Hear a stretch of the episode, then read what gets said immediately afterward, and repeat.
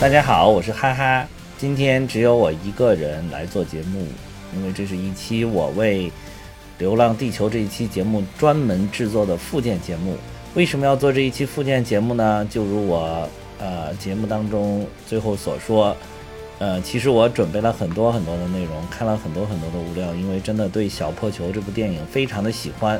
但是由于当时我的两个搭档真的没有跟我有什么互动。我这个人一互动才能说的很多，如果不互动，就总是会挂一漏万，就好多地方都想不起来了。然后就是顺着自己的思路很发散的到处讲讲讲，也嗯不聚焦不集中，也没有条理，然后就是在乱讲。所以说里面我准备的很多东西都没有办法讲出来，而且由于时长的原因，即便如此，我们那一期节目也已经做到了一个半小时，所以啊。我就再单独制作一期附件节目，作为呃我们这一期《流浪地球二》的附件，啊，也发在喜马拉雅上供大家参考。然后这个里面呢，主要是呃对我之前看到的一些物料的一个汇总吧。然后呃里边很多内容也都是我看了很多物料，然后有的结合自己的想法，有的就是直接呃搬运的一些内容，然后我把它汇总汇总，然后供大家参考。那么首先我想讲的一个呢，就是，呃，对于《流浪地球二》的剧组对于工业化的探索和和以及他们对于这个细节追求方面的一些情况。那么首先呢，第一点呢，就是说在恢复互联网的这个先遣队，当时啊，中美日这几个有跟服务器的国家，然后每个国家其实都派出了很多的先遣队，好几支，呃。呃，他们穿的这个潜水服，就是设计的可以说是非常的精心。然后它设计的是一个能够呃各个呃，比如说胳膊啊、腿啊，它是能拆卸的这种一个能够拼接的穿脱的这么一个潜水服。而且剧组呢，确实是在像郭帆导演讲的一样，是在用做产品的思维来做电影。然后就把这个潜水服设计的非常的仔细，而且其实为这个潜水服还配套了一本专门的操作手册，叫做《深海大气环境潜水系统手册》。这个里面有对潜水服各个细节的非常详尽的介绍，比如其中有一章就是讲生命保障系统，里面就介绍了说这个潜水服配有两个冗余的氧气系统，总容量可以供给五十个小时。然后配备的有五十小时的二氧化碳洗涤器，啊，这个我都不理解，这个洗涤器是要干嘛用的？可能是就是配合制氧用的吧。那么有还有就是备用的电池，然后说这个电池断电的时候呢，能够自动切换到备用电池。还有一个叫肺动力洗涤器备份，这个都是它的这个生命保障系统里边的内容。呃，这个肺动力洗涤器备份这个我也搞不清楚是什么东西，反正都在这本手册里。而且就是呃这个。可以从这个图片里边看出来，这个手册呢制作的是非常精美的，而且就是，呃，通过图片大概能看出来，这个它的那个纸张的那个页是一种防水的处理，因为它是潜水要用的嘛，所以它做了一个潜这个防水的处理，就做的非常细致。那么，然后顺带的提一下呢，就是说我们在主这个主节目里面讲的也不是太多。然后就是说，中国呢其实真的是有互联网的跟服务器的，这个不是影片的虚构，这是真真正正的目前的实际的情况。但是这个呃。这个内容呢非常的复杂，然后我是推荐大家去 B 站看一下这个 B 站的 UP 主极客队长的视频，他讲的这个呃跟服务器的这个事情就非非常讲的非常非常的好，还有一期就是讲人在回路的内容也讲的非常非常好。那么我在这儿呢就不现学现卖了，这个大家可以去看一看。然后第二个呢就是呃去月球爆破的核弹的这个敢死队呢，就是为了能够让演员们。准确的掌握自己角色当时到底是一个什么样的心情。这个剧组呢，其实为这个去爆破的这三百个人，当时电影里面大家看到了，就是要有一定的冗余，所以去了有三百人。那么这三百人，他每个人剧组都为他们准备了人物小传，可以说是非常非常的用心和细致，就是为了让这些演员们能够把握自己当时的角色的心情。啊，这个很厉害，很厉害。然后还有就是，呃。我觉得我想重点讲一下的，就是这个涂丫丫的房间里面的细节。这个涂鸦鸦的这个房间呢，当时我们在主节目里面讲的就是比较简短啊，呃，所以在这里呢，我想给它补充一些。那么就是由于涂鸦鸦呢，它已经成为了这个数字生命，所以它所在的场景呢，其实是根据它去世前的那个记忆生成的。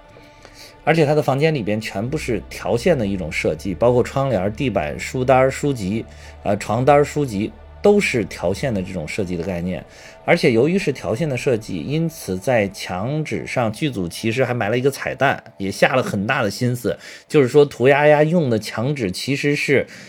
条形码。一开始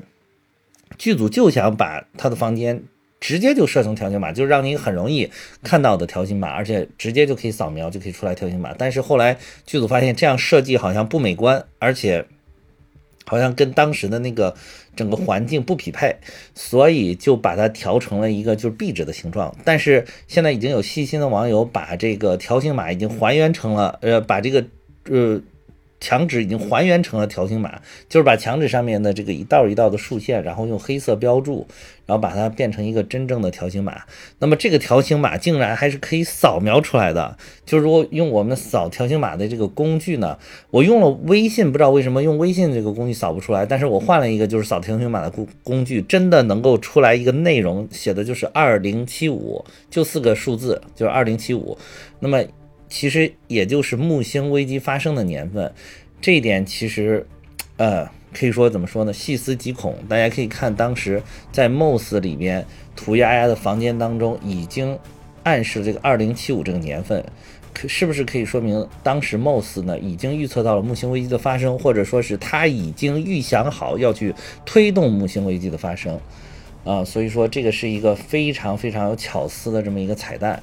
呃，而且就是大家看这个房间的时候，就是在电影里，其实你要仔细看，因为我刷了三遍嘛，其实从后两次看我已经能够看出来了，就是这个房间是一个完全对称的设计，啊，是一个四四方方的这种正方形。然后据剧组说，这个应该是六米乘六米的这么一个正方形。那么就是看电影的时候，大家注意的话，可以看到那个涂鸦的房间，它的左手边呢有一一侧，左手边这一侧呢有一张床。在右手边这一侧呢，对称的位置上还有一张床，然后就除了这个床的设计，其实其他的所有的东西的摆放位置全都是一个对称的设计，而且它房子中央就是它这个对称的房子正中央，呃，四四方方的，就是它这个呃桌子和它用的那个学习电脑的摆放的地方，然后在这个桌子的下面呢是一张地毯，这个地毯也是四四方方的，然后是。但是大家要仔细看这个地毯的样子，如果大家就是可以去找一些截图啊，可以看这个地毯的样子，其实是跟当时涂鸦鸦他们一家出车祸时的那个路口的样子非常的相似，就是可能说，就是说，当时最后这个场景对于涂鸦鸦是产生了一个非常强烈的一个印象的，就是一个冲击的，因为毕竟当时车祸的瞬间嘛。然后涂鸦鸦的房间呢里边还有很多就是兔子的图案。这个呢，一方面是因为呃，那个涂鸦鸦它属兔，因为那个剧组呢也给涂鸦鸦设计的有这个人物小小传，它是生于二零三五年，是生肖是属兔，啊，一方面是因为它属兔，另外一方面呢就是，呃，可能是涂鸦小朋友真的就是很喜欢兔子，所以说他的这个房间里边，就是他在这个意识生成的这个虚拟世界当中的房间里面有很多兔子。呃，而且还特别有意思的一点是在真实的世界当中，就是他们一家人坐在车上正走着时候，很欢乐的时候，他穿的那件衣服的兔子呢是一个笑脸的图案。然后在这个虚拟世界当中，在数字世界当中，他身上的衣服还是那个样子，还是那个配色，还是那个款式，但是里边的那个兔子呢，只是笑脸变成了小哭脸儿。啊，这个是一个不太一样的，就是可能，嗯。在他进进入数字世界之前，然后他的记忆里边那一天就是不是很开心的，就是因为受了这么重重的伤，然后妈妈也不在了，然后也不能跟爸爸继续待在一起了，所以他就很伤心。可能他那个图案就变成了一个啊哭脸的兔子，这个也是得到这个制作团队一个认认可的，而且制作团队说这个毛衣也是他亲手织的，啊，这个呃是一个非常非常细节的一个一个地方，而且涂鸦鸦的房间里面呢。还有就是很多的绘本，啊，这个应该都是涂鸦丫可能生前他记忆印象比较深刻的绘本。这个，呃，有几本呢，叫做《爸爸，我害怕了怎么办》，还有一本叫《爸爸，请把月亮送给我》，还有一个叫我了不起的爸爸。然后这个这个可能和就是涂鸦丫他弥留之际，因为他撞呃就出车祸之后，还有一段弥留之际，就是在弥留之际，可能跟他的心念有关。然后他就一直在，因为爸爸一直陪在他的身边。那么就是说，这里边这个绘本里面没有妈妈吗？其实也不是，他有一本书还叫《Why I Love My Mommy》。就是我为什么爱我的妈妈，就是还有一本这样的绘本。然后他的这个这个房间里面的细节还有一个呢，就是他这个房间的墙上还挂着有一个英文的标牌，标牌上写着 I am 还有问号，呃，意思就是我是什么。就是这个呃，如果推推敲的话呢，就是说是。涂鸦鸦在虚拟世界里对自己的发问，等于说他对于他自己的这个虚拟身份，对于数字身份，他可能还有着质疑，他有点疑惑，他到底属于什么？是一个生命吗？还是一个机器人？还是一个人工简单的人工智能？还是一个真正呃可以延续的一种生命体？这个他应该还是也有疑问。那么他的这个房间的书架上还有一个钟表，那个表的十二点的那个位置，就是最上方那个十二点的位置，不是十二，写的不是十二，是一个横着的一个无限的符号，就是横着的八，是一个无限的符号。呃，这个是他房间里面大概一个构造的这么一个一个细节吧。然后这个呢是在这个《流浪地球》的官方微博里边也把这些都公布出来了。呃，那么就是嗯。这个本期节目下面呢，我也可能会放出一些截图吧，然后里边可能会把这个也放出来。那么剧组呢，就是因为是细节狂魔嘛，所以就给涂丫丫也编了一个很详尽的人物小传。除了我刚才说的二零三五年属兔，还有说他是双鱼座，所以他在这里边总是啊一弄就扯着嗓子哭，可能跟他这个星座也有关，因为双鱼座的女生好像都比较。啊，心灵就是比较的这个柔软吧，心灵比较柔软。然后还有就是说，他在里边的住址也很有意思。他这个人物小传里面，他的住址呢是北京市海淀区友谊路一百零二号航天五院社区七号楼五零幺。这个在真实世界当中，这个地方就是真正的航天五院的地址。这个也得到了这个在在在有的采访当中也得到了这个真正的呃航天五院的这个科学家们的一个。呃，确认就是说，这个 友谊路一百零二号是真正的他们的这个小区。还有这个涂丫丫的一家的车祸呢，这个好像我们在主节目里面也讲到了啊。就是这里面我再说一下吧，就是可以说他遭受的是一种饱和式的攻击。大家如果是呃仔细看那个出车祸的场景的，有一个镜头呢是拍向那个路口的时候，呃，它四个方向都是有大卡车的，就是也就是说有一个大卡车。没有撞上的话，另外一个大卡车可能就要启动继续完成这个任务。那么他们家可能是第一辆大卡车砰就撞上去，所以剩下三个大卡车呢也就走开了。而且这个大卡车是徐工的无人驾驶重型卡车，这个是真正的世界当中就有的这么一个装备，然后就是为了这个电影又进行了一下涂装。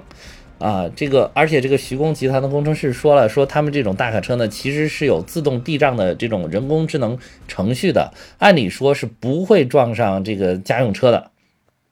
那么，所以如果按照这个徐工集团工程师的说法，看来就是确实 Moss 更有嫌疑，更有问题，就是故意要让这个大卡车去撞这个涂鸦丫他们一家的车啊。这个就是涂鸦丫房间的一些问题吧。然后，呃。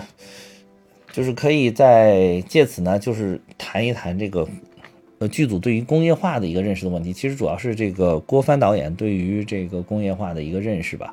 然后他郭帆导演在多个采访和路演当中都讲了一个故事，就是说吃饭的一个故事。就是他说一开始他他就没有想到，原来吃饭对于一个电影剧组来讲，竟然还是个问题。他后来才发现，如果是一个百十来人的小剧组，就最多也就是一百来人吧。这个小剧组，甚至有的时候剧组可能只有几十个人。他说吃饭根本就不是个问题啊，根本就不用讨论。但是他当他他们的剧组有的时候，呃，这个工作人员加上群众演员同时在场的，可能能达到两千多人。这个时候呢，他说他就发现原来吃饭就是一个大问题了。就是他说有一天他就下午就是中午是大概十二点吃饭，然后就放饭，放饭完了下午大概两点的时候就开拍。后来他开拍的时候就发现好像这个群演都不怎么听话了，也也不怎么积极，呃，表情也很暗淡。后来他发现是因为下午开工的时候还有一半人没有吃上饭，然后吃上饭的那些人也有很多吃的就是完全是凉的饭。然后他后来发现这个吃饭问题成了一个大问题，这个就是因为就是当规模到了一种程度的时候，如果你还是草台班子，你没有引入这种工业化的概念，没有这种呃工业化的概念的话，就会导致其中的混乱。所以当时郭帆导演在采访当中也说了，说他突然发现原来这么大规模的一个剧组就需要引入很多现代化企这个企业管理的这么这么一些概念进去。然后，所以他后来又增加了这个行政管理的人员去统筹这些事情，然后才解决了这个问题。而且，如果这个所谓的就是我们传统认识当中的小事儿不解决的话，那么对于整个电影的拍摄其实是造成了非常巨大的影响啊。所以他后来就是找到了这么一个。呃，问题的所在吧，然后就增加了这个行政管理的这个人员，然后引入了现代化的这个商业管理的这个思维去管理整个剧组，然后就好的很多了。然后在此呢，也可以插一句，就是，呃，郭帆导演自己介绍，他还从电影学院呃找了二十多个这个实习生，就在剧组的不同的小组安排进去，然后他们的唯一的任务就是每天记录剧组犯下的错误，就像类似于这个吃饭这种问题犯下的错误。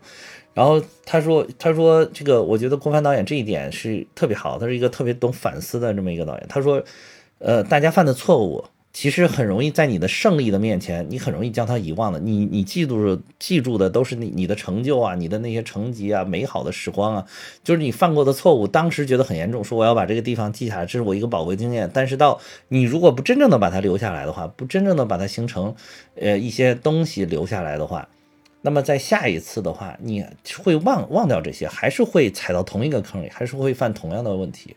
所以他就专门让这些实习生救济错误。然后他说，在整个电影最后拍摄完成了之后，实习生交给他的错误有厚厚的一摞，非常厚。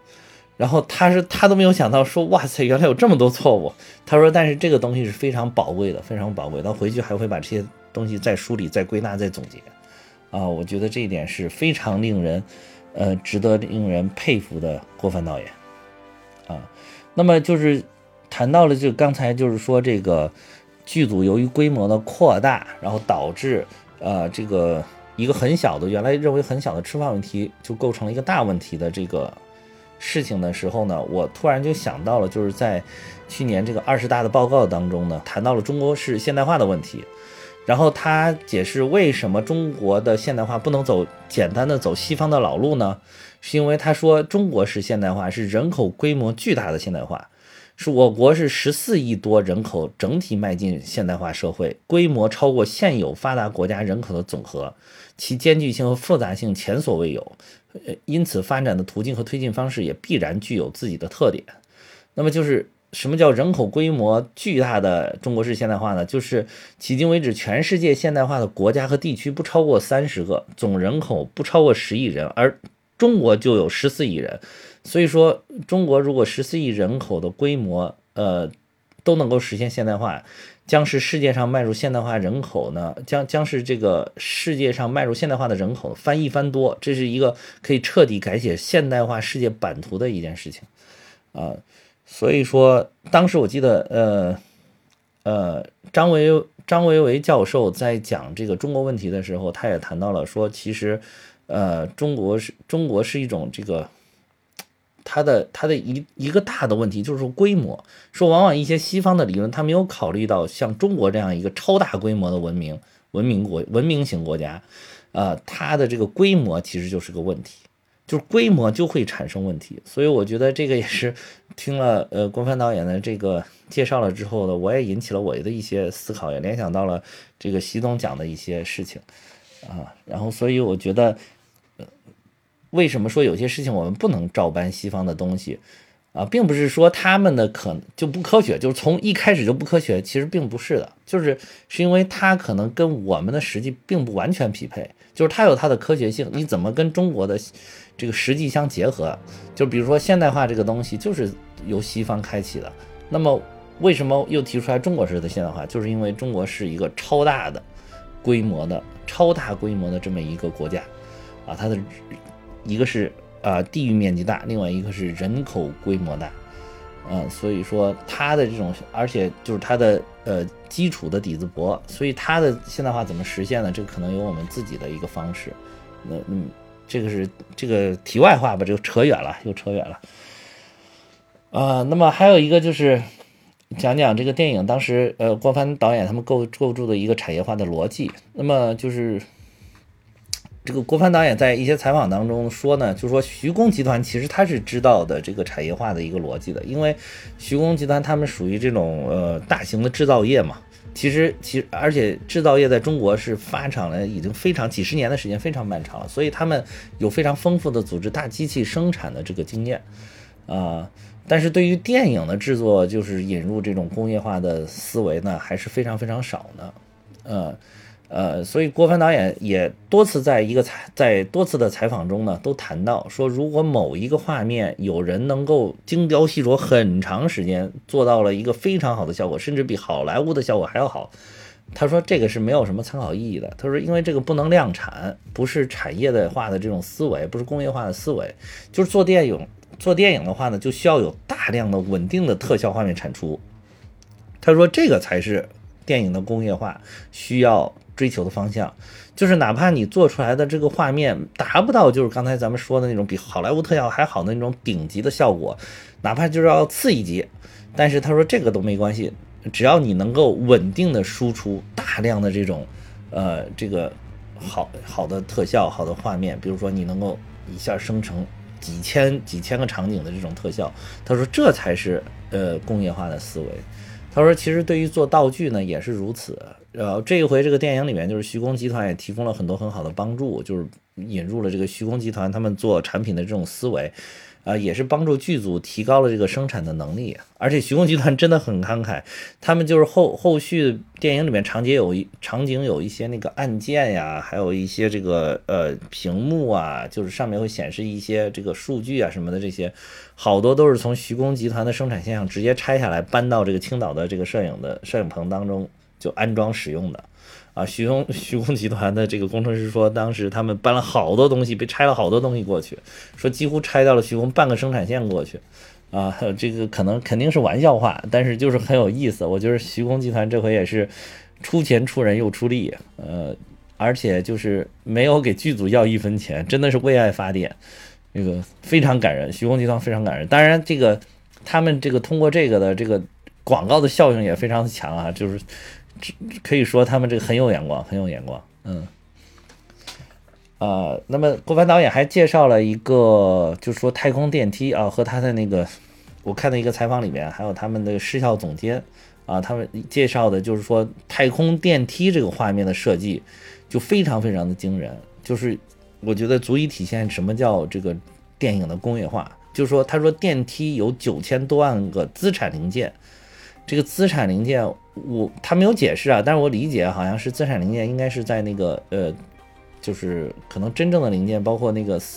呃电脑 C G 里面那个制作出来的每一个小部件，呃，应该都叫资产零件。然后说资产零件是以面为单位体现，什么叫以面呢？就是说，比如这一个东西它制作出来一个在计算机里面建模一个。立方体，那么立方体有六个面，就是这就是这这个资产零件的这单一资产零件的一个有多少面，就是有六个面。那么九千多万个资产零件呢，一共有三百一十八亿多个面，打光打了二十六万多盏光，这个所以光听这个数字就会觉得这个《流浪地球二》里面的这个特效的场面到底有多么细节。其实就是这么多的这个资产零件，大家光看那个太空电梯镜头，大家都会觉得很燃，然后那个电梯看着特别的帅，但是大家肯定是看不出来这个哦，竟然有九千多万个资产零件。但是你如果没有这么一个细致和这么一个对呃效果极致的一个追求的话，可能也展现不出来如此好的太空电梯的效果啊。那么这个顺着这个讲呢，就是呃，在我也找了一些。就是关于《流浪地球二》的其他的一些跟这个细节和电影工业的这个方面的这个数据吧。就是说，《流浪地球》一共制作的是一千四百多天，然后其中画了有五千三百一十张概念设计和九千九百八十九张分镜头画稿，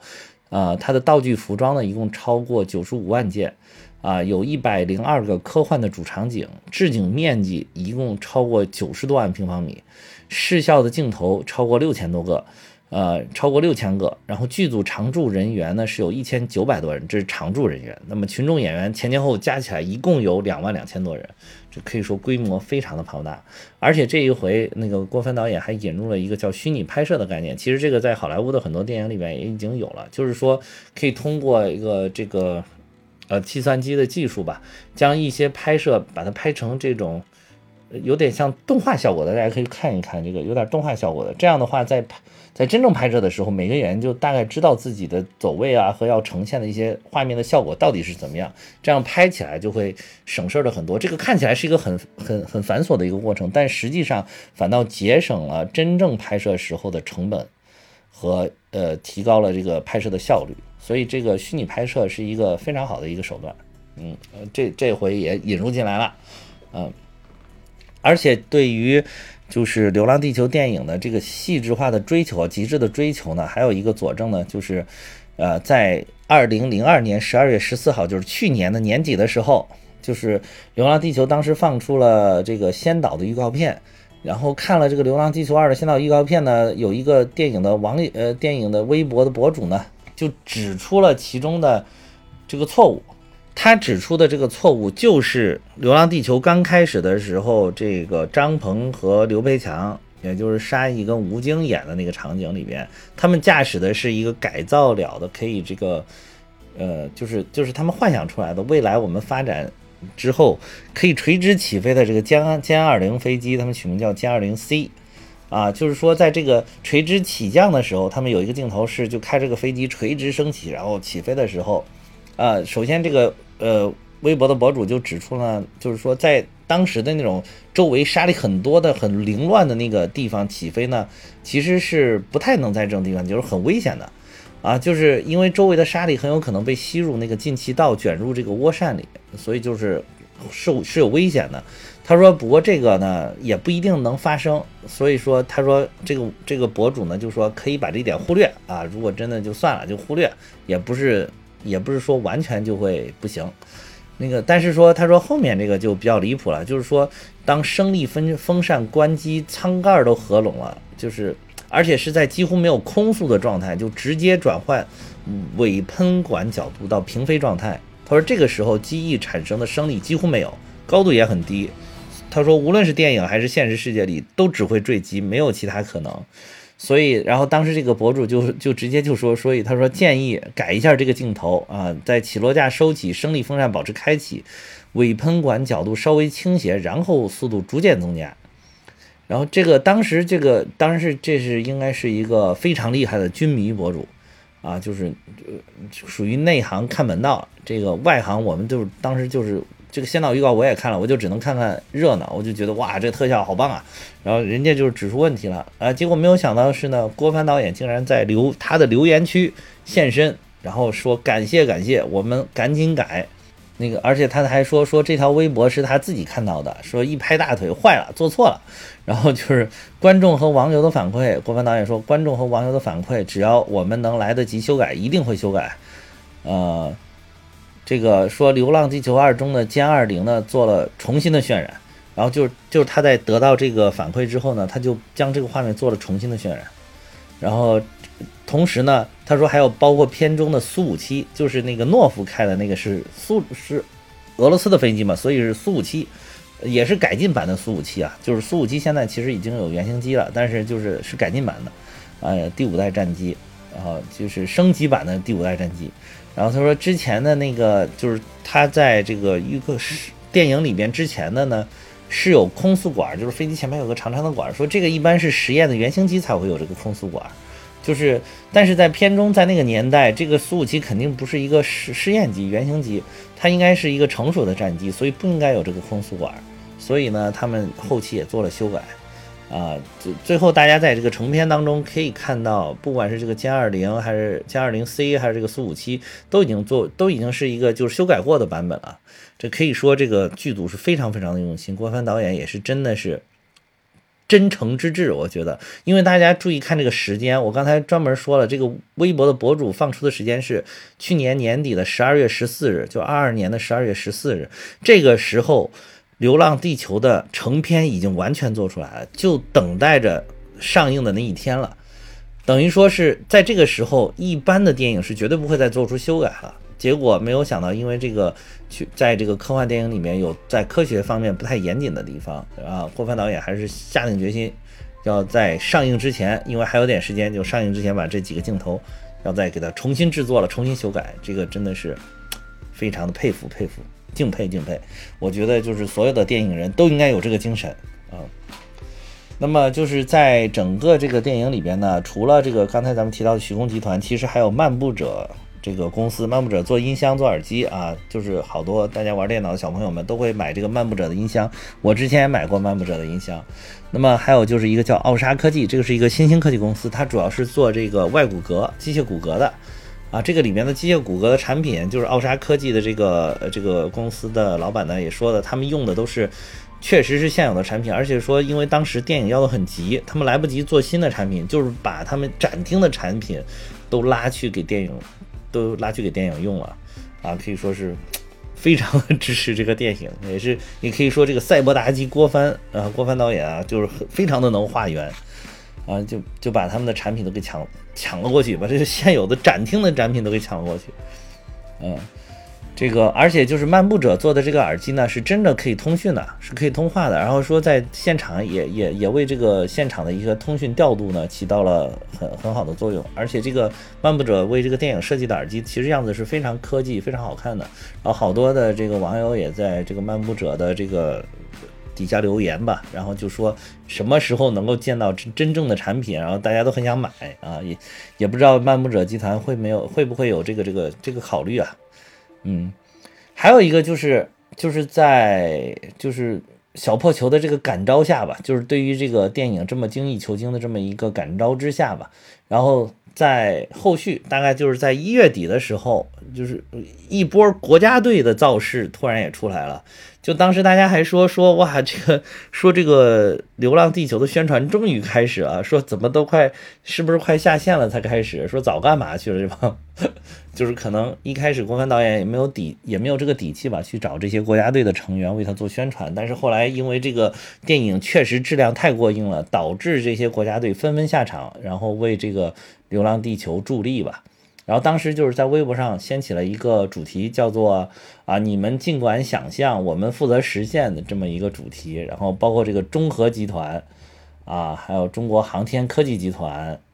然后中国航天科工、中国石油、中国石化、中粮，还有中国核电、中国建筑、东方电气、中国广核集团等等这些就是国家队的成员，纷纷都，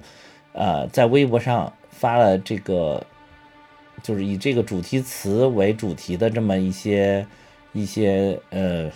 这个支持，其实我觉得他不是支持电影吧，他更多的是说想表达的是，也是我们国家的这个科技到底今天发展到了哪一步。郭帆导演也在多次这个采访跟路演当中讲，说是他之所以有幸能够做出这样的电影，其实很重要的还有一个原因，就是因为我们国家的这个科技水平和实力已经达到了这个程度。就这样，他在拍出来这个电影的时候，他在做出来这个呃产品的时候，他说是大家是可信的。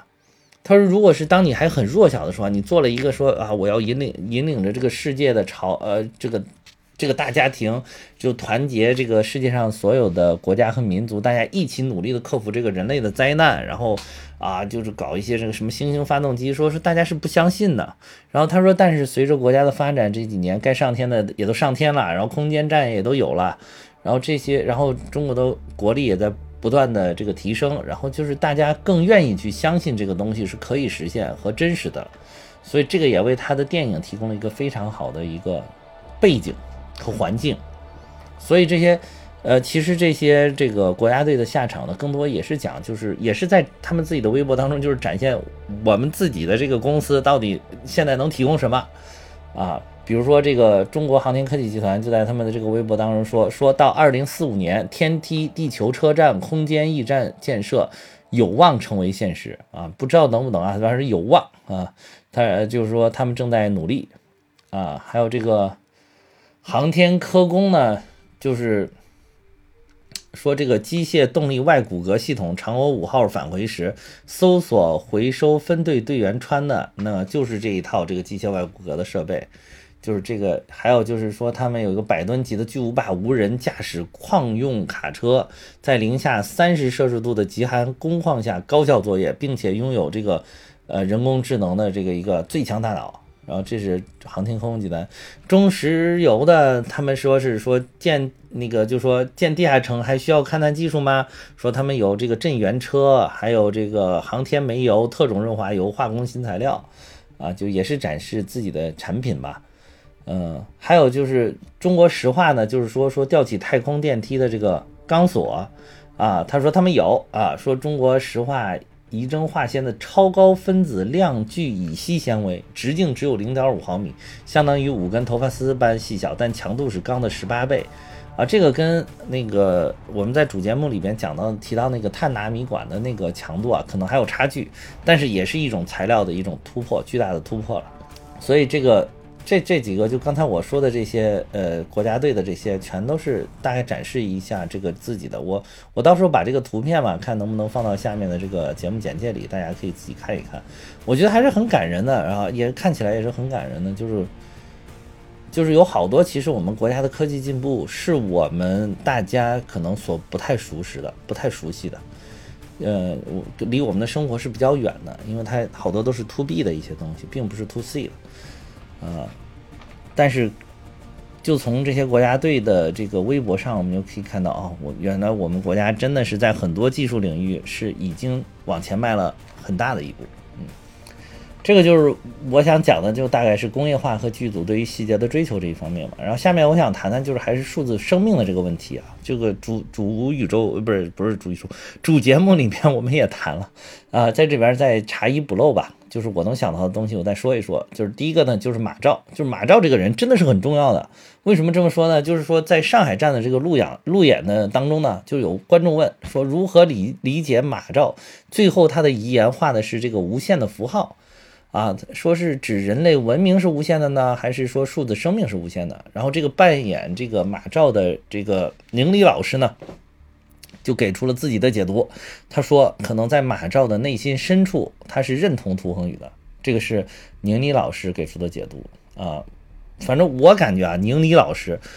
这个他是对人物是有一个很深刻的理解。我觉得他觉得，我觉得他应该在呃扮演他的时候，会跟剧组、会跟导演、会跟编剧进行沟通，然后来探索这个演员他的这个内心深处，他应该怎么去演。所以我觉得。呃，宁理老师给出的这个解读应该是非常非常可信的。也就是说，果然马照这个马照呢是涂恒宇的，是认可涂恒宇的这个做法的。就是马照也是一个内心深处有点希望探索这个，至少是有点希望探索数字生命的这么一个科学家。那么，而且根据就是基合的有一期节目，就是对于《流浪地球》一期节目，是他们是这个对编剧杨志学老师进行了采访，然后，然后他是这个杨志学老师呢，就说马照这个人物呢是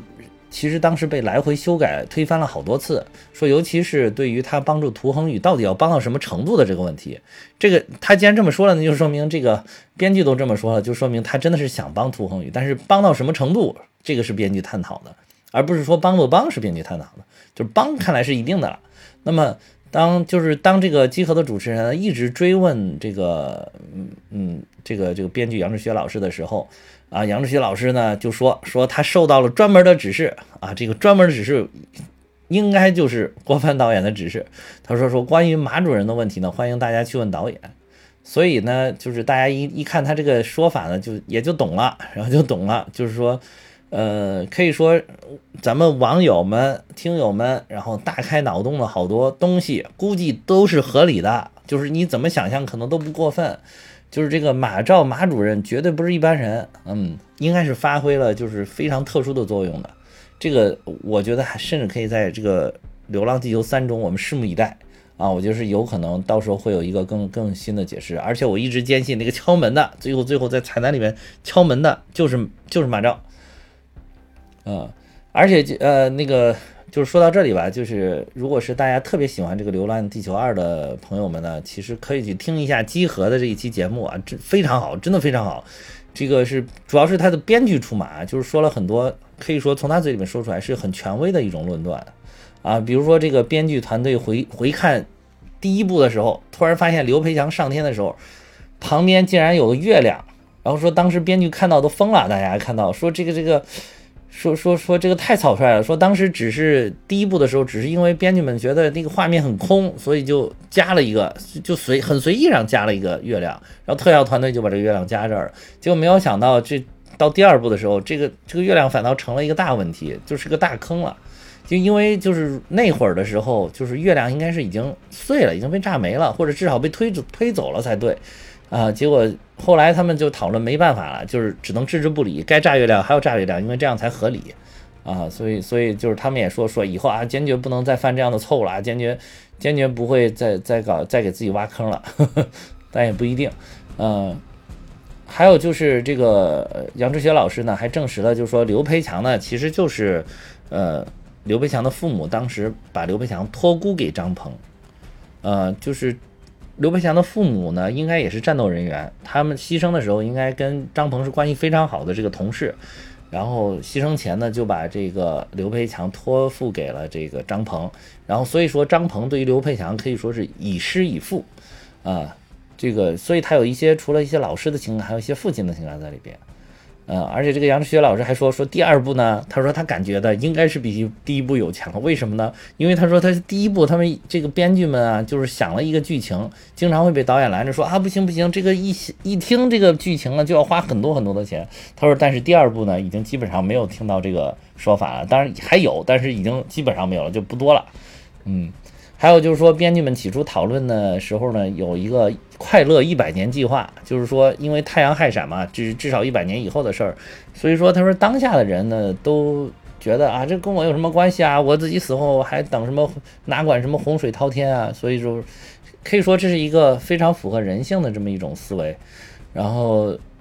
就是可能也恰恰是因为这种很很人性的思维，导致这个。呃，在这个包括刘刘慈欣老师的书里面都说，他他有分了有很多派，包括这个《流浪地球》也是，他们都有自己的派，比如说什么流浪派啊、飞船派啊、数字生命派啊，就是这种，他有很多派别。然后可能也正是因为这种快乐一百年的思维吧。然后说这个，而且这个快乐一百年后来还变成了编剧调侃的一种方式，就是编剧们说一旦编不下去了，卡到哪儿了就，然后编剧就开始调侃说，哎呀，不如我们想想办法，还是重启快乐一百年计划吧，就是挺有意思这个，嗯。还有就是涂恒宇的这个在数字生命当中这个问题，就是后来他进到了这个他自己也进到了这个 MOS 里边，他进去的时候是非常年轻的，这个是因为他之前就把自己的这个思维是呃做成数字备份的时候，其实那会儿他还很年轻的，所以说他再次进到这个呃。呃，数字世界当中的时候呢，是一个非常非常年轻，就是就是好像就跟我小时候看到刘德华的那种感觉一样啊，就是他好像又回到了那个年代的时候的那个样子啊，就出现的。所以他他进去了之后，包括任务啊，包括他后续的一些呃，他要干什么呀？这个好像都是涂鸦鸦来告诉给他的啊。但是这个我我不过我更想说的是，就是在这个彩蛋当中呢，Moss 称涂恒宇为架构师。这个架构师是一个很厉害的一个人物，就根据这个百度百科的定义呢，就是说系统架构师是一个最终确认和评估系统需求，给出开发规范、搭建系统实现的核心架构，呃，并澄清技术细节、扫清主要难点的技术人员，呃，主要是着眼于系统的技术实现，嗯。所以，因此呢，他应该是特定的开发平台语言工具的大师，对常见应用场景能给出最恰当的解决方案，同时要对所属的开发团队有足够的了解，能够评估自己的团队实现特定的功能需求需要的代价。呃，系统架构师负责设计系统整体架构，从需求到设计的每个细节都要考虑到，要把握整个项目，使设计项目尽量效率高、开发容易、维护方便、升级简单等。这个是百度百科给的定义。那么。MOS 称涂恒宇是架构师，所以我就我就在想，是不是他这个架构师是不是 MOS 的架构师？是不是 MOS 这个人工智能的架构师？然后他又说涂恒宇是这个是一个变量，那么就是说涂恒宇的他作为一个架构师，他对于 MOS 的一个改造，对于 MOS 他人工智能本身的一个改造，或者说他的人在回路参与到了 MOS 的进化当中，就成为了 MOS 的一个基础架构的这么一个设计师，就有点像 Matrix Matrix 里边那个啊先知和那个有一个老头白胡子老头，那个第二集里边出现的白胡子老头。那个好像也是架构师，就是一个很顶级的存在。屠洪宇也许就成为了未来就将成为了 MOS 一个很顶级的存在啊。所以说，屠洪宇的这个戏也是非常的重要的。而且这个如果如果是跟第一部接起来的话，就是说木星危机看来就是，即便是屠恒宇当了架构师之后，就是他设计了这个 MOS 的演进之后，呃，依然是支持。呃，发生这个木星危机的，看来就是他跟呃，他是理解了这 MOS 的这个做法，或者是认同了 MOS 的这个做法，也是需要，可能是需要让人类更加团结，就是还需要再推人类一把，所以制造了这个木星的危机啊，这个大概是我的理解吧，嗯，这个就是我想对这个数字生命问题在谈的一点，呃，这个自己的一些小认识吧。啊，这里边我还想说的一点呢，就是说这里边有几个人的演技呢，我特别想说一说，我感觉非常非常的棒。就是一个就是沙溢老师啊，沙溢呢，虽然沙虽然沙溢老师现在已经基本上变成了一个完全的喜剧人了吧，因为参加了很多综艺节目，而且就是在综艺节目里边那是绝对的喜这个喜剧担当，包袱都是他的，就好多都是啊，就是。而且他在这个电影里边呢，其实也展现了他喜剧人的一面。比如一开场，他就跟那个吴京，在那个什么所谓的什么非洲小东北，全是烧烤摊儿，那个这这确实很搞笑。那个一上去就我觉得就挺轻松，挺好的。还有就是说，呃，跟懦夫的这个寒暄里边啊，什么，呃，他叫诺夫，不是叫诺夫吗？后来其后来我看这个有人说说，就是因为他是那个自动翻译系统嘛，诺夫跟诺夫是这个这这两个完全是。同音字、同音词，然后所以说这个，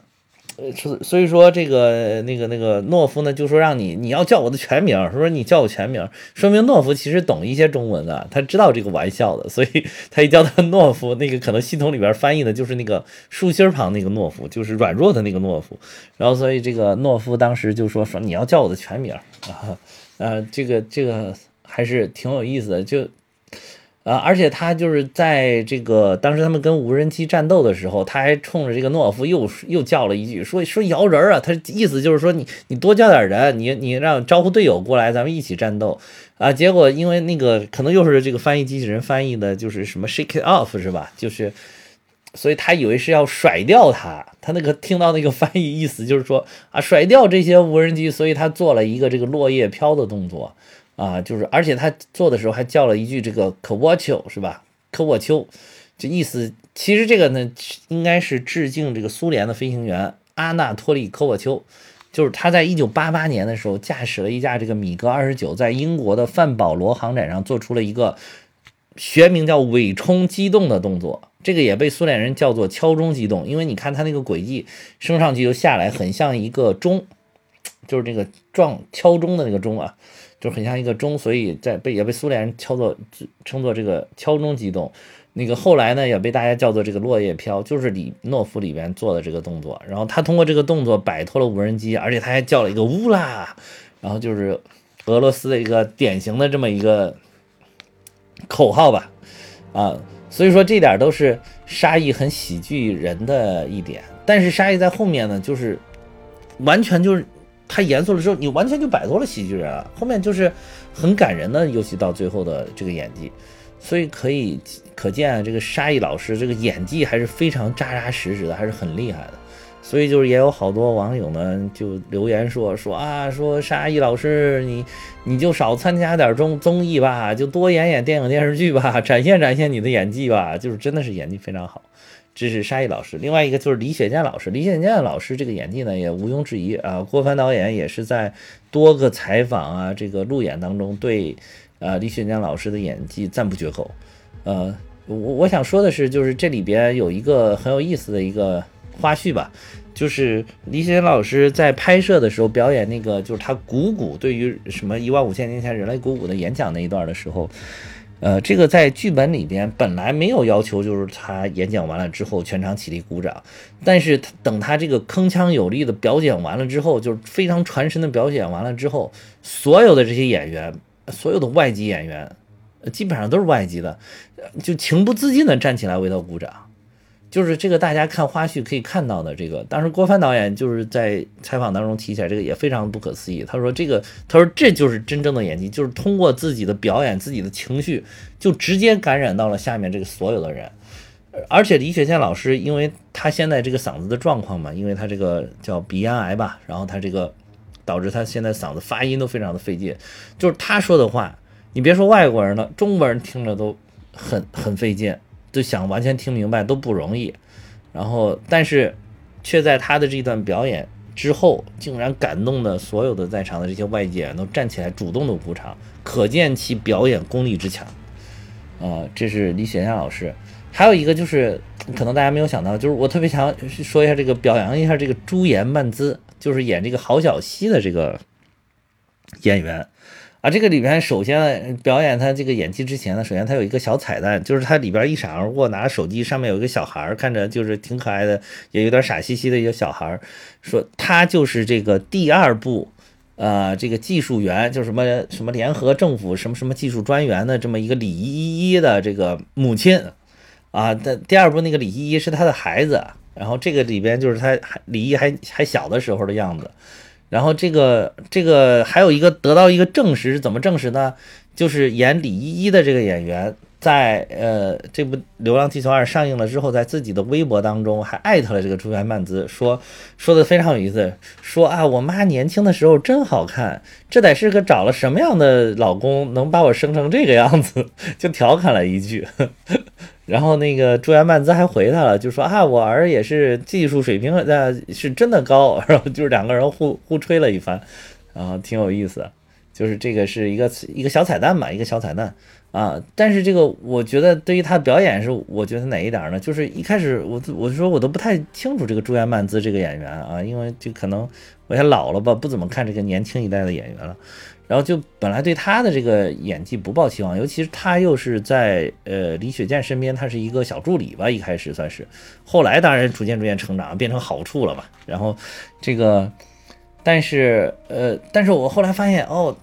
他把这个体制内的这种人的感觉，我就演得特别好。我觉得不是所有的演员都演得了这个政府机关的人，就有些人有些演员演起来就不像。但是我觉得他演的，就是到最后就真的特别有那个感觉，包括老年了之后啊，就感觉自己能不挑大梁了。他整个这个一个人物的发展历程，啊，演得非常好，就是我这点是真的没有想到，呃，而且他还就是贡献了一个非常的意外的一个镜头。就是是一个无心之失吧，就是他就是刚开始大家看到这个电影刚开始的时候，他在那个 U E G 联合政府的这个大楼里，其实就是联合国的大楼，然后他那个接了一个电话，然后就要去找这个呃李雪健老师演的这个周哲直周先生，然后他就在里面，他就很着急的样子，所以就在而且那个场子非常大嘛。就是就就很自然，然后他就在那拍摄的时候，直接走走走走，真的走错了。然后他那里边，大家可以看到正式的电影里面，他有一个走走走错了，之后猛一个回身又向另外一个方向走。呃，大家如果看过这个花絮就知道，其实他是真正的走错了。然后那个摄影的导演还在后面喊：“哎，这边这边这边，往左往左。”然后他还听到这个喊叫，他又回来。然后结果就是没有出戏，一直顺着演啊。反倒郭帆导演觉得哇，非常自然，说一个年轻人来到这样大场合。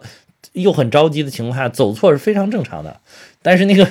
我看把那个摄影导演吓坏了，摄影导演直说说，哎呀那边我都没安排人呐，那边 可不敢往那儿走啊，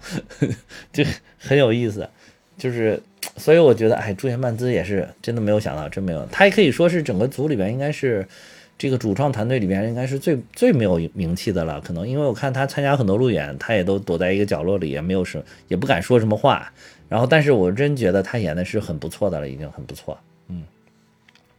最后呢，就是复健节目，哎呀，录了好长时间了，也是复健节目。其实我准备的这个文字稿还是挺长的，我我难得准备一次文字稿，因为我就一个人讲，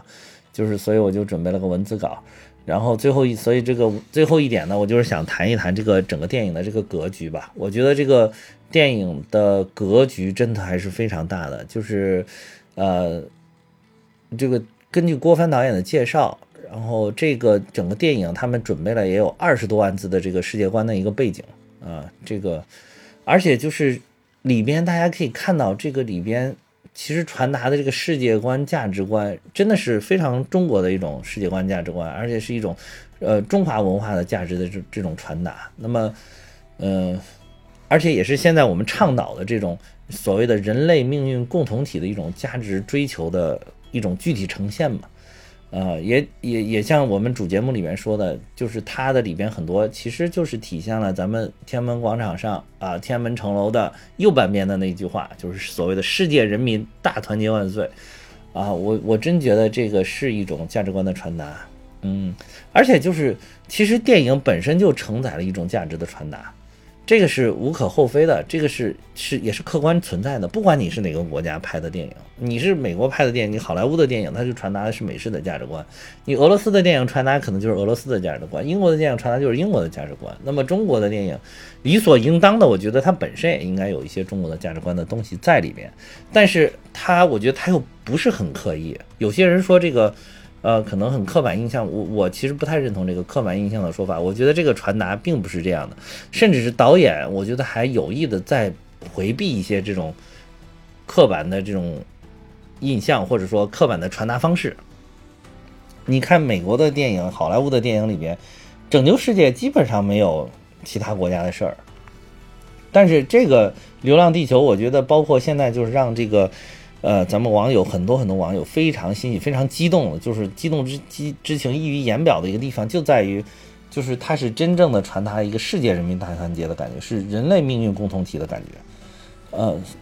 这个我记得采访郭帆导演的时候，他说他在第一集的时候呢，就特别想传达这个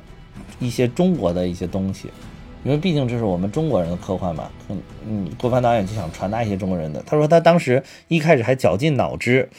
啊，想了很多，就是在某一些场景里面添加一些中国的元素进去，通过这个来传达，说这是一个中国的东西。但是后来他发现，说根本就不需要。他说这个，当他去这个好莱坞去跟这个特效，当时工业光魔嘛，他去了工业光魔，然后去跟他们讨论这些特效的呈现的时候呢，他突然发现，哦，他一开始给这个说说什么饱和式救援，然后这个，呃。工业光魔的人对接他们的人就不理解这个为什么要饱和式救援，为什么要救援呢？要派这么多人？所以肯因为他们的那个价值观里面就就好像就像漫威的电影一样，那超级英雄就那么几个，对吧？大部分的人你看超那个漫威的电影里边，除了超级英雄在战斗，其他包括美军这么强大的美军基本上都没什么作用啊，所以就是。就是他们的可能天然的没有往这个，你不是说他不能理解这个，就是说他的思维里面没有这一块儿，他不会就往这个方向去想。他当时一下就觉得，哦，原来原来这个饱和救援都是中国的一些价值观在里面，哦，才会有这个。而且他说跟那个谈那个就是《流浪地球》这个概念的时候，然后工业光魔的这个工程师们也是提出了很多质疑，说说我们这儿有好多这个已经做好的飞船的模型。说我给你做个大飞船，你们把人都装走，这行不行？这样这算不算一种解决方案？哎，他他当时一下也就啊，突然觉得哦，说这个也是中国的价值观，因为中国人这个故土的观念非常的强，就是我的家就是家，家非常的重要，就是就是我这个寒舍再寒，这也是我家，就是我这房子再破，这也是我家，就是走的时候我一定要拖着故土一起走。我不能说把家不要了我就走了，所以说他会才会想到啊，所以刘慈欣他他才会想到啊，因为他也是一个中国人，他也是一个有中式价值观的人，所以他才会想到哦，流浪地球带着地球一起跑啊。当时就是因为这些事情，就导致他呃，就等于说郭帆导演现在他的意思就是说，他现在已经不主动的去刻意的追求里边哪一些是中国的元素了。就是这个本来做出来这个东西，就有一些真正的中国的价值观的东西，就是传达在这个每一个画面里，可以说是传达在整个电影里。所以说他已经不用再刻意加什么，反倒是他，我觉得他这回就是反倒是更强调了这个世界人民大团结的这个感觉。你看里边好多好多的这个各种各样的国家，绝对不是说只有这么什么什么五常联合国五常联合国五常反倒很淡化了，但是其他有五个国家其实得到了强化。大家有没有看到？就是有没有发现？就是这个所谓的金砖五国啊，金砖五国里面有中国，这个中国的事儿就不说了啊，这中里边大部分都是中国的事儿啊。那么应该金砖五国有哪儿？有俄罗斯。这个除了中国的新闻多，这里面就俄罗斯的新闻多，主要是有这个诺夫挑头的这个啊。这个诺夫呢，还有一点很有意思的，这个诺夫是。第一部里边马卡洛夫的呃老师，就像张鹏跟刘培强的这个关系一样，就这个诺夫是马卡洛夫的老师。后来他这个刘培强跟马卡洛夫两个人也是关系非常好，就是这这等于说是有两代人的传承在里面的。而且，呃，他是通过一个什么样的方式连接呢？就是在这一部里边，第二部里边，这个诺夫呢也讲了，就是说啊，说没有能够呃。呃，邀请你一起去这个贝加尔湖啊钓鲑鱼，什么这个梗，还有说什么俄罗斯，我们俄罗斯在太空是无敌的。这个这几句台词呢，在第一部的时候也都通过马卡洛夫的嘴里面讲出来过，就是由此也体现了这是一种他们师徒的一种传承吧。还有金砖国里边还有哪？还有巴西，巴西是哪个呢？就是和刘培强一起去布设氢弹的其中一个队友，那个女队友啊，就巴西来的叫艾米丽亚。啊，他其实也是非常英勇，他也也已经准备牺牲自己了。他准备把那个受伤的这个队员几个人安顿好之后，他就下飞船跟刘培强一起去布设这个氢弹去了，准备牺牲了。但是刘培强当时就把他给发射回去了。啊，他当时还一直在那个呼喊这个刘培强的名字嘛。然后这个那点其实我看了我我还挺感动的。还有一个就是南非人，南非啊，金砖五个里边有南非，可能不知道大家都知道不知道有南非。这个南非是谁呢？南非就是这里边一开始他们在电梯危机里边有一个黑人，就是特别在乎社保的那个黑人，他那胳膊上就是南非，就是而且这个南非兄弟呢，你可以看从头到尾全程都有他，他一直都在参与，他一直都都在离离刘培强不远的地方，可以说应该是也是刘培强的一个好朋友吧。啊，而且跟韩豆豆关系也不错，我看。然后就是，而且就是这个演员，真正的这个演员，他的陕西话非常的好。在这个呃《流浪地球二》的这个西安站的路演中呢，他当时就参加了这个路演，还现场表演了说这个陕西话，陕西话说的非常非常地道啊，非常的有意思，大家可以去看看啊。还有一个就是印度，《金砖五》里面还有印度。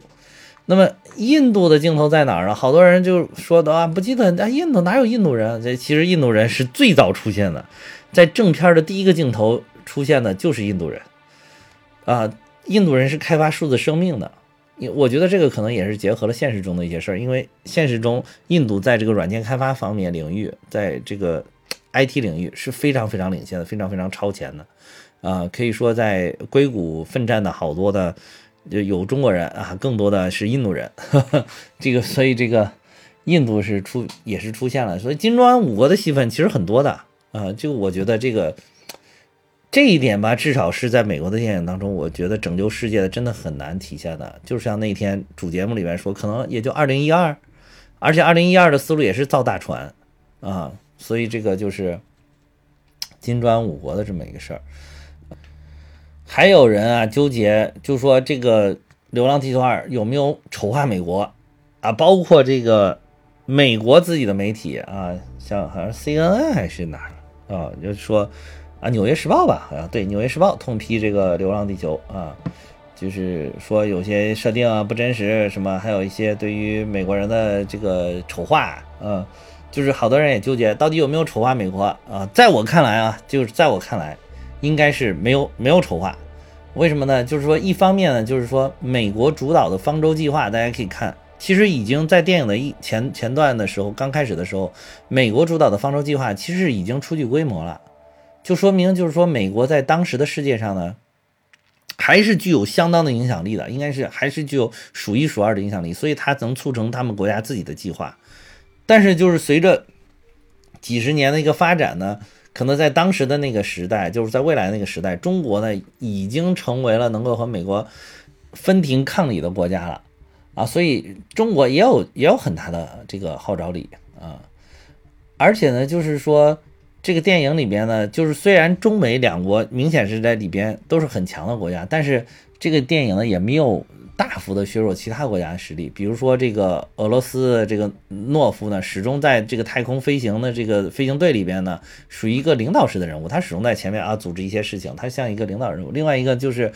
大家可以注意这个第一台行，就是当然是中国建造，中国建造的第一台行星发动机是其实是在加蓬共和国。还有就是这个太空电梯呢，也是在这个人类的第一部太空电梯呢，也是在这个加蓬共和国啊，它是一个赤赤道的一个小国吧啊，但是这个很多东西都发生在这里啊。现在就是第一台的行星发动机选址也在这个里边，就等于它并没有说是太刻意的削弱其他国家的这个人，而且基本是是说各种语言的都有啊，什么韩语的呀，什么日语的呀，什么都各种语言啊都有，法语的都有，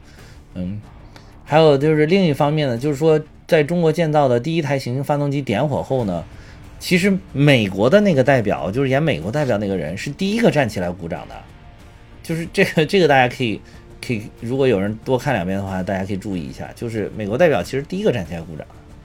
啊，还有就是第三第三点呢，就是说去这个当时组织敢死队去起爆核弹的时候呢，第一个站出来响应的是中国。第二个响应的是俄罗斯，第三个响应的就是美国，就等于说是这个电影其实它的，我觉得它的世界价值观构建呢，就是还是中美俄，这可能是三个大国啊。第四个国家是谁呢？第四个国家是泰国啊，就是随后呢，就是哎各各个国家全都有人站出来，都有人愿意做出这个牺牲和贡献。所以我觉得为什么说是一个世界人民大团结的这么一个影片呢？就是我觉得也是体现在这里。这里借着这个。呃，讲世界人民大团结的事儿呢，我想给大家也也简单的再，呃，顺一遍这个所谓的《流浪地球》编年史。因为，呃，为什么有这个编年史呢？这个是我买了一本书，叫《流浪地球电影制作手记》，这个是在电《流浪呃地球一》上映之后出版的一本书啊。我也是最近看了，发现这本书才刚买的啊。就是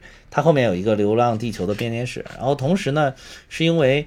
呃，这个郭帆导演说，在筹拍第二部的时候，就是说要把第二部拍成一个什么样的影片。然后他们有好多种方案，也有说往未来拍的，往过去拍的。然后后来他们还去征求了这个呃大刘刘慈欣的意见。呃，刘慈欣老师呢就说，他心中最好的科幻其实是一个未来历史，就是好像是一种未来的纪录片。然后这个好像就一下打动了郭帆导演，然后郭帆导演就觉得啊，说的非常非常好，他也就是想把这个《流浪地球二》拍成这种，就是未来的一个纪录片，就是所以这里边你可以看到有很多的年份啊、时间啊、倒计时啊什么，其实都增加了这种就是史诗感。啊，就是它虽然是一部未来的科幻，但却又像是一部记录未来历史的一个影片，就是又像是一部记来记录历史的纪录片。啊，这个就很厉害，我觉得，我觉得这个。确实，这种震撼史诗的效果是出来了，就是我觉得跟他这个一开始确定的这个思路是有关联的，所以我就是看到这个根据这个《流浪地球》编年史吧，然后这个编年史我看完了之后，我发现就是跟他呃可能拍《流浪地球二》的时候做了一些时间上的调整，不完全一致啊，有有基本的一些设定的概念是是没有问题的，但是时间上有的地方不是完全一致的，嗯，但是不影响啊，基本上顺着是差不多的。首先，一个很重要的情况呢，就是一九七七年最早的这个编年史写的就是一九七七年，是中国的天文学家傅建明在统计呃最近一千年的太阳活动状况以及近五十年的详细记录后，推测出太阳核心聚变正在加速，将产生致命的氦闪，以致太阳死亡并快速膨胀吞没地球。啊，就是这，但是这个论点呢，在国际上并没有产生什么回响。嗯。后来是这个一九八零年，就又过了三年，NASA 的专家，呃，这个 Terence Brook 看过这个傅建明的论文后呢，组织了一个小组开始研究这个相关的课题，啊，就等于说，所以说为什么我说没有丑化美国，就是说这个其实 NASA 还是发现了这个问题，然后他还组织了这个呃研究小组来研究这个课题，啊，里面有好多东西很细节的，我就。跳过了啊，就我觉得还有一个很重要的时间时间点呢，就是两千年九月，当时傅建明应该是带着所有的研究成果回到中国，然后获得了中国政府的资金支持，然后继续研究。然后在零二年的时候呢，是以色列科学家以雅法雷德克里夫开始研究这个可控核聚变的课题，就是这里面，呃，这个就是咱们这个电影里边这个行星发动机重核聚变的这么一个起始点吧，就是这个以色列科学家做出的研究。那么在二零零九年的时候，傅建明主导的太阳氦闪研究小组再次发表论文，预测二零一五年太阳风暴将严重影响地球。但是在二零一五年的时候，太阳风暴并未如傅建明的预言般造成重大灾害啊，所以这个傅建明的研究小组因此解散啊，他转向在民间宣传关于氦闪即将发生的论点。此前经曾经重视过氦闪理论的国家呢，也停止停止研究相呃这个。呃，停止了这个相关的研究和资金支持，啊，而且这里边还提到了编年史提到这个应该是跟真正的历史相结合，就是二零一六年咱们中国的这个 FAST 望远镜建造完毕，就是在贵州的那个大眼睛啊建造完毕了，这个是真事儿啊，这个不是科幻，这个呃，然后二零一八年呢，前氦闪研究小组的专家刘鑫推出了流浪地球模型，第一次提出了行星发动机的概念。啊，但是在第二部的这个电影里边，其实大家可以看到没有刘鑫这个人，呃，就是不知道为什么，这个是为什么啊？就是后续的电影里边不知道会不会出现这个人物。还有就是在二零一八年的九月，这个雅法雷德克里夫的学生呢，中田一夫，呃，开始研究他老师最后一次失败的实验结结果，然后发现了这个重聚变的现象，就是重核聚变这个现象。嗯，这个重核聚变呢，其实现在呢也已经有了这个科学的理论，但是就是想要实现它是非常难的，因为本来可控核聚变就是非常难的，呃，而且核聚变目前看的都是这些非常轻的元素在在聚变，然后这种通像烧岩石的这种重核的聚变是非常非常难以实现的一种现象啊，这个。插一嘴吧，插一嘴。然后，二零二五年，这个中田一夫呢，就将这个重核聚变技术使用在了航天器发动机上，成功制造出第一台重核聚变发动机。那么，二零二六年的时候，二零二六年六月，因为当时那个傅建明他说的是二零一五年太阳风暴要来，结果二零一五年没来。其实真正是什么时候？晚了十一年。呃，还有人很巧妙的发现了，就是为什么是晚了十年？因为太阳的这个黑子，呃，这个太阳的这个叫什么？太阳风暴的这个时间，太阳的这个活动周期呢，基本上是十一年左右来一次，所以就又过了十一年，到了二零二六年，第二十五太阳周期日，呃，太第二十五个太阳周期日冕抛射风暴袭击地球，就超过 G 五等级的太阳风暴摧毁了百分之四十的民用输变电线路以及通信设施，使百分之五十以上的民用电子仪器被毁，全球性爆发了骚动。啊，尚在运营中的太空生物圈一号遭到致命迫害，六名科学家牺牲。嗯，这个太空呃生物圈一号实验站就是，其实就是想让大家生活在太空里，这个有点像是那个方舟号计划的这个一个支撑，一个理论支撑啊。那么这是一次，就是这个这个二零二零年这个事情呢，让全球人民真正感受到了这个太阳风暴到底有多厉害，就是让大家可能啊觉得哦，氦闪好像真的要来了。然后，二零二七年一月，在五大国的主导下，联合国成立氦闪应对小组，各国科学家及不同行业专家加入讨论。在这次大会中，刘鑫与中田一夫第一次见面，讨论建造巨型重变，呃，巨型重聚变发动机的可行性。呃，那么这个二零二七年二月，刘鑫、中田一夫、美国天体物理学家 Charlie Jackson、印度生态学者。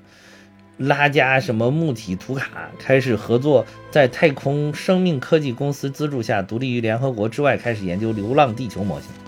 二零二九年，联合国决定重点研究行星发动机的可行性，由美国支持的飞船派退出了小组。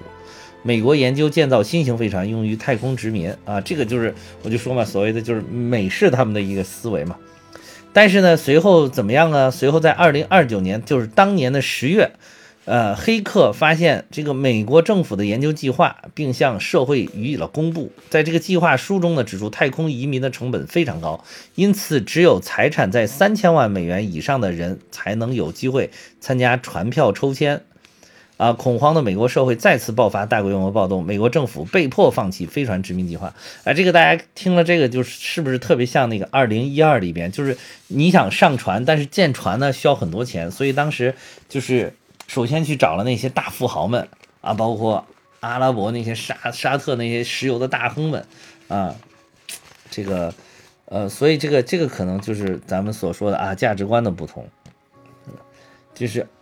像这里边电影里面还有一个，就是中国为了保护更多的人，就要提前开放地下城，而且说，而且好消息，好好消息啊，好消息这个名字还有个谐音，就是叫好消息，就是这个好消息说呢，就说啊，我这我们这个只是告知，并不是商量。啊，就显得很霸气。这个现可能在现在现在的这个世界当中，我们可能还不能随随便便说这话。但是在这个科幻的电影里，在几十年之后啊，可能我们已经有这个底气了。就是我爱干什么就干什么，我就是告告诉你们一声，你们想跟随了就跟随，不想跟随算。嗯，二零二二零三零年呢，世界各国向联合国释出了部分军权，然后联合国向全世界公布了《流浪地球计划》。呃，然后这个时候呢，飞船派呢就开始在各大媒体上抹黑“流浪地球计划”。他们第一次使用“新地心说”这个词，指责行星发动机的支持者都是顽固又迷信的新地心说支持者。关于星球派和飞船派的争论蔓蔓延至民间。啊，同年呢，生物备份工程启动。然后，二零四二年将月球放逐出地月系统的工程启动。那么在电影里面呢，随后二零四四年呢，就是发生了重大的这个太空电梯危机。啊。然后在二零五八年的时候发生了这个月球危机，然后在在这个这个编年史里面呢，就是二零六五年七月二十八日，地球彻底停转，地球发动机全功率开动，地球开始加速逃逸，摆脱绕月公转轨道，人类进入加速时代。然后，但是在这个流浪呃，在这个流浪地球的编年史的。最后呢，写的二零七五年四月二十四日木星危机，但是在大家看完《流浪地球二》的时候，会发现木星的危机应该是二零七五年的二月十五日，啊，所以说这个里边呢时间呢稍微有些出入，但总体还是按照这么一个时间线来写的。那么这本书呢，我也没有白买啊，还是给大家讲了讲这个时间线。本来那一天主节目的时候就想带去，但是我忘带了那天，嗯。那么最后最后呢，就是这期节目啊，录了好长，好像比主节目还长了已经。哎呀。这个啊，最后的最后呢，我就想说一下，就是说五十岁初恋这个事情，我觉得这里可能就是中国价值观的最集中的体现和传达吧。就是，但我的理解是什么呢？就是说为后辈牺牲呢，不仅仅是中国人才有的情怀，其实西方的国家呢，可能世界上很多国家，不光西方国家，呃，都会有。啊，比如说这个 B 站呢，有一个大网红叫星月，我估计很多人都知道他，就是他是一个美国人嘛，他今年春节就回回家了，回美国了。然后就是他就在美国带着他的母亲去看了这个《流浪地球二》，然后他还问了妈这个问题，就是五十岁初恋这个事情。然后星月的妈妈呢就说，如果是他的话，他也愿意主动站出去为年轻人做出牺牲。所以我觉得就从这里可以看出，也不能简单的说就是啊。老老一点的人，然后为年轻的一点的人去牺牲呢，呃，这个就是那什么所谓的中中国的价值观。我觉得这并不能就说这就是中国价值观的传递啊。我觉得能称为中国价值观的是是是因为是张鹏他是第一个喊出了五十岁以上的人初恋啊。这个我觉得西方的这些价值呢，可能西方的人呢。就是外国的人呢，他们也可能有这种就是牺牲精神，但是由于他们的那个长期的思维定式啊，可能他们首先蹦入这个脑海的，呃，这个第一个呢，就是所谓的这种公平，就是这种公平可能是一种绝对的公平，就是大家就是要求大家自觉自愿的站出来，就是你自动报名、主动报名啊，就是所以他第一个想到的不会说是主动的说让五十岁以上的人出列。就是以这种命令啊，或者是这种号召啊，就振臂一呼的这种形式，让主主动的让五十岁以上的人出列，这个他们不会这么想，就他们可能还是想就公平啊，大家投票吧，大家这个自己报名吧，然后就可能是这么想，所以所以我觉得这个才是真正价值观的体现啊，呃，而且就是说这种追求公平的，其实在现在在咱们国家来看，也是就符合不少的这种人的这个一个价值观吧，啊，所以就是。在张鹏在这个电影里面喊出这句话之后呢，有很多很多人都感动的这个，呃，感动的眼泪横流吧，可以说是啊，感动流涕。那么，但是依然呢，现在还是有不少人会说啊，觉得为什么要让五十岁以上的人必须牺牲呢？啊，其实呃，我是怎么理解呢？我觉得第一点呢，就是说。啊，即便张鹏这么说了，那些五十岁以上的飞行员，如果有一些人他硬不出列的话，恐怕也不会有人就是绑着他，非要让他去牺牲，啊，这个我觉得其实它也是一种号召吧，就是想响应的人就一定会很痛快的就响应了。比如像在电影里展现的这些五十三岁以上的人一样，当然就是如果他不想牺牲的话，恐怕也不会有人架着刀非要说啊你必须要牺牲，呃，恐怕也不会。但是这个这种情况不可能呈现在这个电影当时的这个画面当中，因为当时那个画面讲的就是牺牲与传承。就是为了电影的效果，就是要这个效果。然后你不可能让啊，他故意要泄自己的气儿，然后再展现一下有些人啊死活我就就是不出去，那应该是这个不会这么展现，这不是电影的手法。然后其二呢，就是说，呃，认为五十岁以上，我我觉得啊，我觉得认为五十岁以上人出列不公平的，应该是暗含着一个理解，就是他们的一个理解，应该就是说，这可能是便宜了那些不到五十岁的人啊，所以不公平。就是我凭什么让我出去啊？为什么他年轻他就不出去？他凭什么呀？啊，这不是便宜了这些这些人吗？其实我觉得呢，我从另外一个角度，我认为其实不能算便宜他们，因为就是就留下来的这些小伙子们，他他也没有没有占到什么太大的便宜，因为就是说他们活下来，其实是要带着这些牺牲者的精神去活下去，他们要承担起这些牺牲者传承给他们的这个精神和责任，他们的责任呢，其实是更加重大。就是因为这种传承，这种精神的传承，这种责任的传承太沉重也太伟大，所以为什么要就是说先五十岁以上的人牺牲呢？是因为就是《流浪地球》这一路是非常的，可以说是路漫漫其修远兮，两千五百年的这么一个时间的跨度，其实是需要一批又一批的人前赴后继的去做出这个牺牲。那个虽虽然就是说五十岁以下的人没有在当下就没有在当下牺牲，没有在当时那个时间点牺牲，但是暗含了一个意思，就是说这些人在之后的流浪的这这一路上，如果地球啊人类啊遇到危机，他们也应该像就是现在牺牲的这样的这批人这些人一样，也应该做出自己的牺牲和贡献。说让年轻人留下来，就不只是让他们来来享受人生这么简单，就不是说你啊，你享受吧，哇，牺牲我去享受。我觉得既有这个意思，就是你还可以多享受几年啊，你还年轻。另外一个就是你们要承担我们留下来的这些精神和责任，啊，你做出你们自己应有的贡献，呃，而且就是因为你们还年轻，你们可以多几年，然后可以多几年，有有有更多的可能性。就是等于说，他们这一些人把这个可能性延长了，把这个把这种精神的传承和牺牲的这种可能性延长了。所以说，要让年轻的人先留下来，这是我的理解啊，就不一定对。但是反正我当时看的时候，我也是很感动。我觉得这个镜头处理的非常感动，而且我觉得就是说，天下为公，世界大同，其实一直都是中国人的这个一个基础的价值观。